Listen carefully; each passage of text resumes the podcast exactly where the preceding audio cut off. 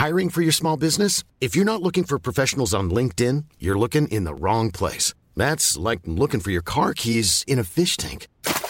LinkedIn helps you hire professionals you can't find anywhere else, even those who aren't actively searching for a new job but might be open to the perfect role. In a given month, over 70% of LinkedIn users don't even visit other leading job sites. So start looking in the right place. With LinkedIn, you can hire professionals like a professional. Post your free job on linkedin.com slash people today.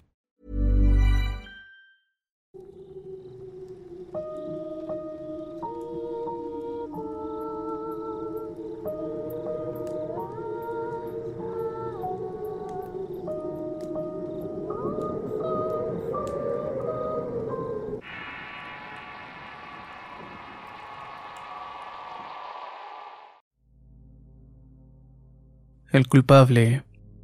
Historia basada en sucesos reales. Escrito y adaptado por Eduardo Liñán para relatos de horror. Si quieres conocer más historias del mismo autor, te invito a visitar el enlace que dejaré en la descripción del video. Esta anécdota le sucedió a mi tío Eleazar López cuando era joven, más o menos alrededor de los años 50. Él vivía en una localidad de Nuevo León cercana a Rayones. Había llegado casi al final de su vida y era común que contara historias de juventud mientras vivió en esa región del estado. Trabajó como vaquero jornalero desde muy joven en diversas rancherías. No aprendió a leer y escribir hasta su adultez, aunque fue una persona muy sabia en muchos aspectos. Tuvo el vicio del alcohol y las mujeres, siempre enamorando a los jóvenes de los pueblos a donde llegaba a trabajar teniendo muchas veces problemas con los padres y maridos de estas, o aquellas que los acompañaron a lo largo de su vida. Tenía porte y presencia al ser un hombre grande, rubio de ojos claros que imponía, al igual que una voz atronadora y autoritaria que muchas veces provocaba enojo en los hombres que a menudo lo retaban a duelos a muerte, donde él siempre salía avante por ser diestro con el machete y la pistola. No se sabe a cuánto se echó porque es algo que nunca contaba. Fue al llegar a la región de Rayones para trabajar de vaquero que conoció a la tía. Ella era hija de un campesino con el que tenía tratos. Al conocerla se enamoró de ella y la cortejó hasta que se casaron. Pero dado su temperamento y el que las mujeres lo buscaban, no dejó de verse con algunas escondidas de ella. En otros casos a veces se veía con el conocimiento. Como la amaban demasiado, le toleraba muchas insolencias, golpes e infidelidades. Con ese panorama de abuso por parte del tío comenzaron a llegar los hijos. Tuvieron tres hijos, un primogénito varón y dos mujeres. Conforme pasaba el tiempo, el tío no cambió su actitud ni el trato con las mujeres y sus hijos a los que siempre les inculcó el trabajo duro y el amor por el campo. Aunque con malos tratos y poco amor de padre o esposo. Así cada uno de los hijos comenzó desde muy joven a trabajar la tierra y a conocer los animales, dándole así tiempo a su padre de irse a diversas cantinas donde era cliente habitual. Por esa época llegó al pueblo una mujer que venía del sur buscando una hermana muy enferma que vivía cerca de la casa de los tíos. La mujer era de notable belleza, de larga cabellera negra y unos ojos inquietantes. Tenía mucho porte y actitudes recias. Su hermana había caído enferma, víctima de una rara enfermedad que la tuvo en cama varias semanas, siendo ayudada por algunas mujeres que supuestamente la habían curado, ya que se dedicaba a hacer limpias y curar el mal de ojo de algunos vecinos del lugar. Con los días irremediablemente murió quedándose la hermana a vivir en la casa y continuando con su labor del curanderismo. Pero la abuela al toparse la hundía en el camino hacia los potreros quedó prendido de su belleza y de su caminar por lo que no duró un segundo en cortejarla para calmar las ansias que ella le había provocado. Fueron varios días que las vio hasta saber quién era y qué hacía, por lo que una tarde no dudó en visitarla para que le diera algún remedio de hierbas para una supuesta dolencia. El gusto de tenerla cerca, saciar su belleza hicieron que se quedara más obsesionado con ella. A pesar de su galantería y esfuerzos en tratar de impresionarla, nada de lo que hizo dijo funcionó para que hiciera caso. Ante el rechazo no perdió las esperanzas de conquistar a la dama. la cual siguió en lo suyo ayudando a las personas por encargo de su hermana. Eran tardes, días y noches en las que el abuelo salía a encontrarse con la curandera espiándola en su caso cada paso que daba. Y es que no solamente había caído presa de la belleza de la mujer, los demás hombres se desvivían por acercarse y hablarle mirándola caminar por las veredas del pueblo. Por esa razón comenzó a tener roces con las mujeres esposas de los hombres que se perdían con su belleza. Incluida la tía que comenzó a vigilar a la mujer que se dio cuenta que su marido estaba loco por ella. Comenzó a haber cierta tensión en el pueblo por esa situación y empezaron a circular los rumores para desacreditarla. Y es que decían que era una bruja y que la belleza provenía de un pacto con el diablo. Que por las noches sería convertida en ave para asolar los caminos en búsqueda de hombres trasnochadores. O que visitaba las casas de estos para estar con ellos ante la presencia de sus mujeres a las que hacía caer en un sueño profundo. Por supuesto, estos chismes llegaron a los oídos del tío que la defendía capa y espada. No creía en tales infundios por lo que cuando escuchaba que hablaban mal de ellas montaba en cólera, retando a golpes a aquellos que la ofendieran. El tío conocía todos los hábitos de la mujer así que no dudó en seguirla hasta un arroyo donde siempre buscaba hierbas para hacer sus limpias. Además de tanto en tanto se bañaba en el sitio y aquella ocasión no fue la excepción. Mientras el tío la miraba bañarse un mal pensamiento se anidó en su mente. Estaba solo con ella, nadie lo sabía y nadie lo había visto ir por el sendero del arroyo. Por lo que poseído fue el encuentro con la mujer que al verlo asustó. Comenzó a insultarlo por el atrevimiento mientras se cubría. El tío, sin escuchar los reclamos, se metió al agua para tomarla y hacer la suya. Entre gritos y golpes se le escapó de las manos cayendo de cabeza sobre una roca y golpeándose fuertemente. El tranquilo caudal de la orilla fue comenzándose a llenar con tintes rojos. El tío al ver el cuerpo inerte y sin moverse sintió miedo al ver la magnitud del hecho. No dudó en esconder la evidencia entre unos árboles metros más adelante de donde había sido el forcejeo. Al completar esta obra ruin corrió hasta el pueblo por otro sendero hasta que no lo vieran llegar por el camino del arroyo. Llegó a la cantina del pueblo para beber y que todos lo vieran. De esta manera completaría su coartada. Los días pasaron y la gente comenzó a murmurar sobre la desaparición de la mujer. Nadie del pueblo sabía nada y las personas allegadas a él te mencionaban que todo lo había dejado como si nada. Que no se explicaban como simplemente de un día para otro había desaparecido.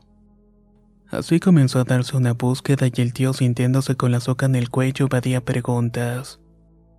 Evitaba salir para no enfrentar a la gente que le vieran la culpabilidad en el rostro. Cuando dejaron de buscarla, asumieron que solamente se había ido del pueblo quizás por los chismes o los rumores que decían de ella. El tío por fin pudo estar tranquilo ni con la culpa.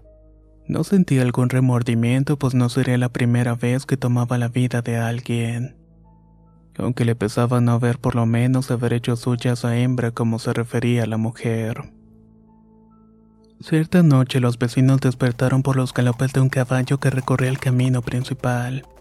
El relinchar del animal producía tal ruido que los pobladores asomaron para ver quién era el jinete que iba cabalgando a esas horas. Lo que vieron algunos les produjo asombro y terror. El caballo se había detenido fuera de la casa del tío, el cual al verlo tomó la pistola para hacerle frente al jinete. Al salir con sorpresa vio que montando un siniestro caballo negro de cuyos ojos salían llamas que iluminaban tenuemente el rostro de la curandera. Con espanto el tío miró que estaba montada completamente o sin ropa sobre el espeluznante animal, el cual tenía un semblante horrible.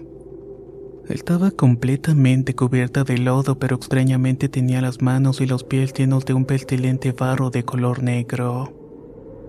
La mujer simplemente alzó la mano para señalar al tío que no daba crédito a lo que sus ojos estaban viendo. Comenzó a temblar tanto que tiró el arma y se arrodilló para pedir perdón a lo que pensaba que era un espectro. El espectro de la curandera que había ido a ajustar cuentas con este. Pero la mujer no aceptó el perdón. Eres culpable, Ezequiel. Vas a venir conmigo. Dijo la aparición con una voz de ultratumba para después levantar al animal en sus cuartos traseros. Saliendo todo galope dando risotadas que hicieron eco en las calles y brechas del pueblo. Cabalgó por todo el camino principal provocando espanto y una psicosis en los pobladores que rezaban sin parar para que el diablo se fuera. A partir de esa noche lamentos horribles despertaban en todos los pobladores. Al asomarse por las rendijas de la ventana podía distinguir sombras extrañas que merodeaban los caminos del pueblo.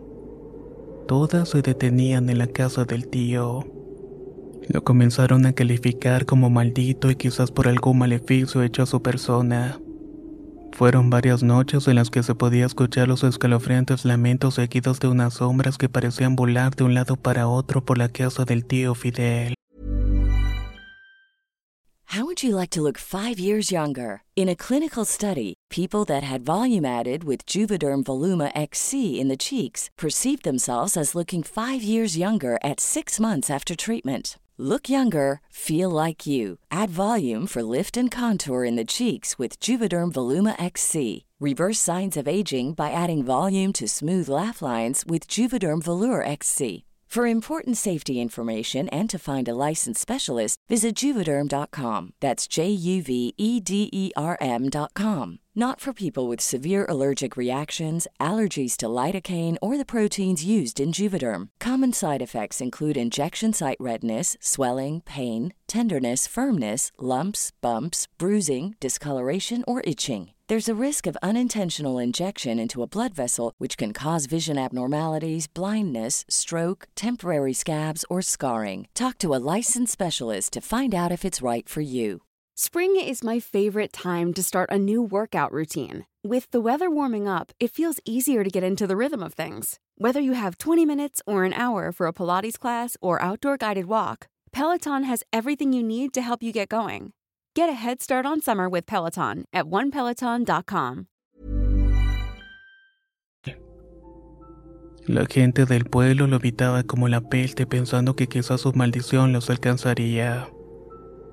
Cierto día llegaron unos ejidatarios a exigirle que se marchara del pueblo. Que la gente andaba muy asustada por la situación de los lamentos y las sombras. Que estas no las dejaban dormir hundiéndolas en el pavor y la zozobra.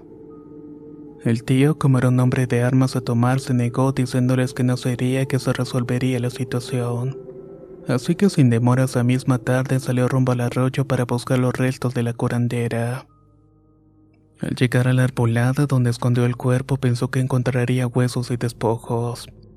Pero para su sorpresa no halló nada. No había resto alguno. Eso lo puso a pensar si estaría viva o si la creciente del arroyo se había llevado el cuerpo. Buscó por toda la orilla sin encontrar nada y eso lo desconcertó. Había caminado mucho hasta que llegó a un cerrito escarpado donde vio del otro lado de un viejo camino de piedras a la curandera. Al verla se sorprendió, pero aún más al mirar la exquisita desnudez con la que recordaba cada vez que las viaba al bañarse. La mujer parecía que la estuviera invitando a ir junto a ella. En ese momento dejó atrás la prudencia.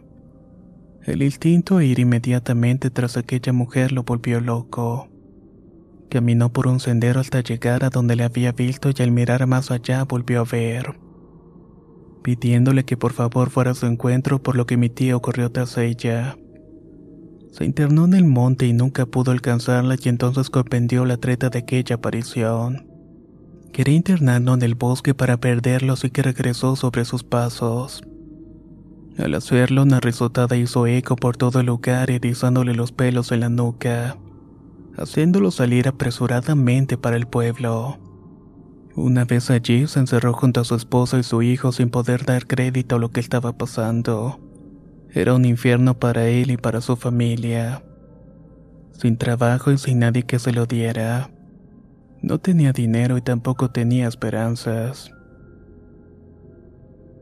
Ante ese panorama terminó confesando su crimen a su mujer como si con ellos se liberara de las atrocidades que había cometido a lo largo del tiempo, además de lo que le había hecho a la curandera. La tía por supuesto lo perdonó.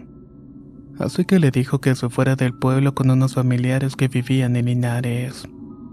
Así lo harían y por la mañana saldrían de aquel pueblo para olvidarse de todo y volver a comenzar. Esa noche hizo más calor que de costumbre. Las personas se encerraron en sus casas desde temprano y no había ni un alma en los caminos. El tío siempre estaba atento a cualquier cosa que sucediera con pistola en mano. Era su última noche en ese maldito pueblo y no quería que pasara nada. Cuán alejado de la verdad estaba. Sería de madrugada cuando un vientecillo empezó a soplar moviendo las ramas de los árboles y refrescando un poco el ambiente sofocante de la noche. El tío se levantó a tomar algo de agua y entonces le vio en el patio. Los pelos de la nuca se erizaron al igual que sombría al ver a la curandera de pie junto a la cerca. Estaba cubierta de un blanco transparente que dejaba entrever su belleza y sonreía y lo llamaba a su encuentro. El calor, la mujer y el instinto del tío hicieron que saliera al patio para tomarla pero apenas dio un paso fuera de la casa sintió que algo jaló sus pies para arrastrarlo donde estaba la aparición. Entonces sintió que se montaban sobre su humanidad y un sentimiento de horror lo hizo palidecer al tiempo que las manos cadavéricas de la aparición lo tomaban del rostro. El tío vio horrorizado como la mujer provocadora era un espectro descarnado, peltoso y putrefacto. En cuanto vio de cerca la sonrisa de la aparición producto de un rostro sin piel, supo que sería su final. Sintió algo lacerante en su cuello y un dolor quemante que lo hizo gritar suplicante que lo perdonaran. Casi iba a desvanecerse por el pavor y el dolor cuando escuchó los gritos de la tía. Por favor, lo que esté dañando a mi esposo, déjalo. Ya te pido perdón, te lo pido a ti en nombre de Dios. En ese momento el tío sintió un poco de alivio en su cuello. Después vio con sorpresa y horror que aquello se levantó por los aires para desaparecer entre los árboles. Cesó la ventisca y volvió a escucharse los ruidos nocturnos que le produjeron alivio. Enseguida corrió con su mujer arrodillándose con ella y besándole los pies por haberlo salvado de su horrible muerte. La tía asustada vio que el cuello de su esposo estaba desgarrado y quemado. Lo curó y mientras lo hacían hablaron sobre lo que había pasado. El tío le contó lo que había experimentado y su mujer le dijo que en realidad solo lo había visto suplicante. Que estaba gritando de dolor mas no había visto la aparición. Suponiendo que solo el tío Leazar podía verla. Por la mañana lo primero que hicieron fue ir a Junta Gidal para confesar el crimen que había cometido causando asombro y coraje entre los pobladores que intentaron lincharlo.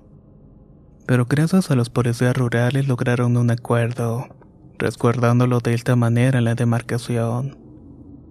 Después del juicio estuvo encerrado 10 años en el penal de Topo Chico, logrando salir antes por su buen comportamiento. Y también porque finalmente nunca encontraron el cuerpo de la curandera. Cuando salió era un hombre agradecido con la vida de su mujer. El único recuerdo que le quedó de todo su horror era una impresionante cicatriz alrededor del cuello. Una que parecían ser unos dedos que quedaron marcados en la piel como mostrando su culpabilidad. A pesar de haber pagado sus errores, vivió siempre sumido en el miedo. Siempre con el pesar de tener que enfrentar de nuevo el espectro de la curandera. Hasta el final de sus días no se acostaba sin antes rezar y pedir perdón por su alma y el descanso de la curandera, pidiendo que jamás regresara a atormentarlo. Esta historia la contó semanas antes de fallecer como presintiendo que debía dejar atrás la culpa para poder descansar en paz. Aunque eso tal vez nunca lo sepamos.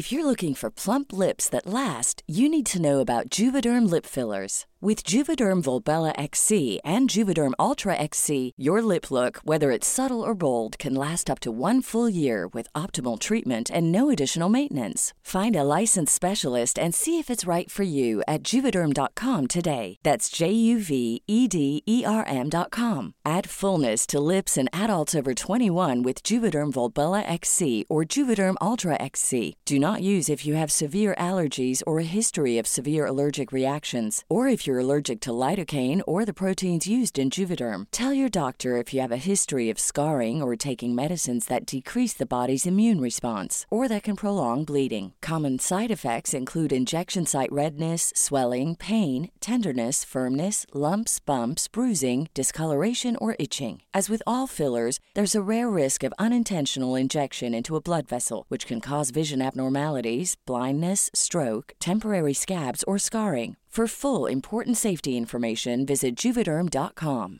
Even when we're on a budget, we still deserve nice things. Quince is a place to scoop up stunning high-end goods for 50 to 80% less than similar brands. They have buttery soft cashmere sweaters starting at $50, luxurious Italian leather bags, and so much more. Plus, Quince only works with factories that use safe, ethical, and responsible manufacturing. Get the high-end goods you'll love without the high price tag with Quince.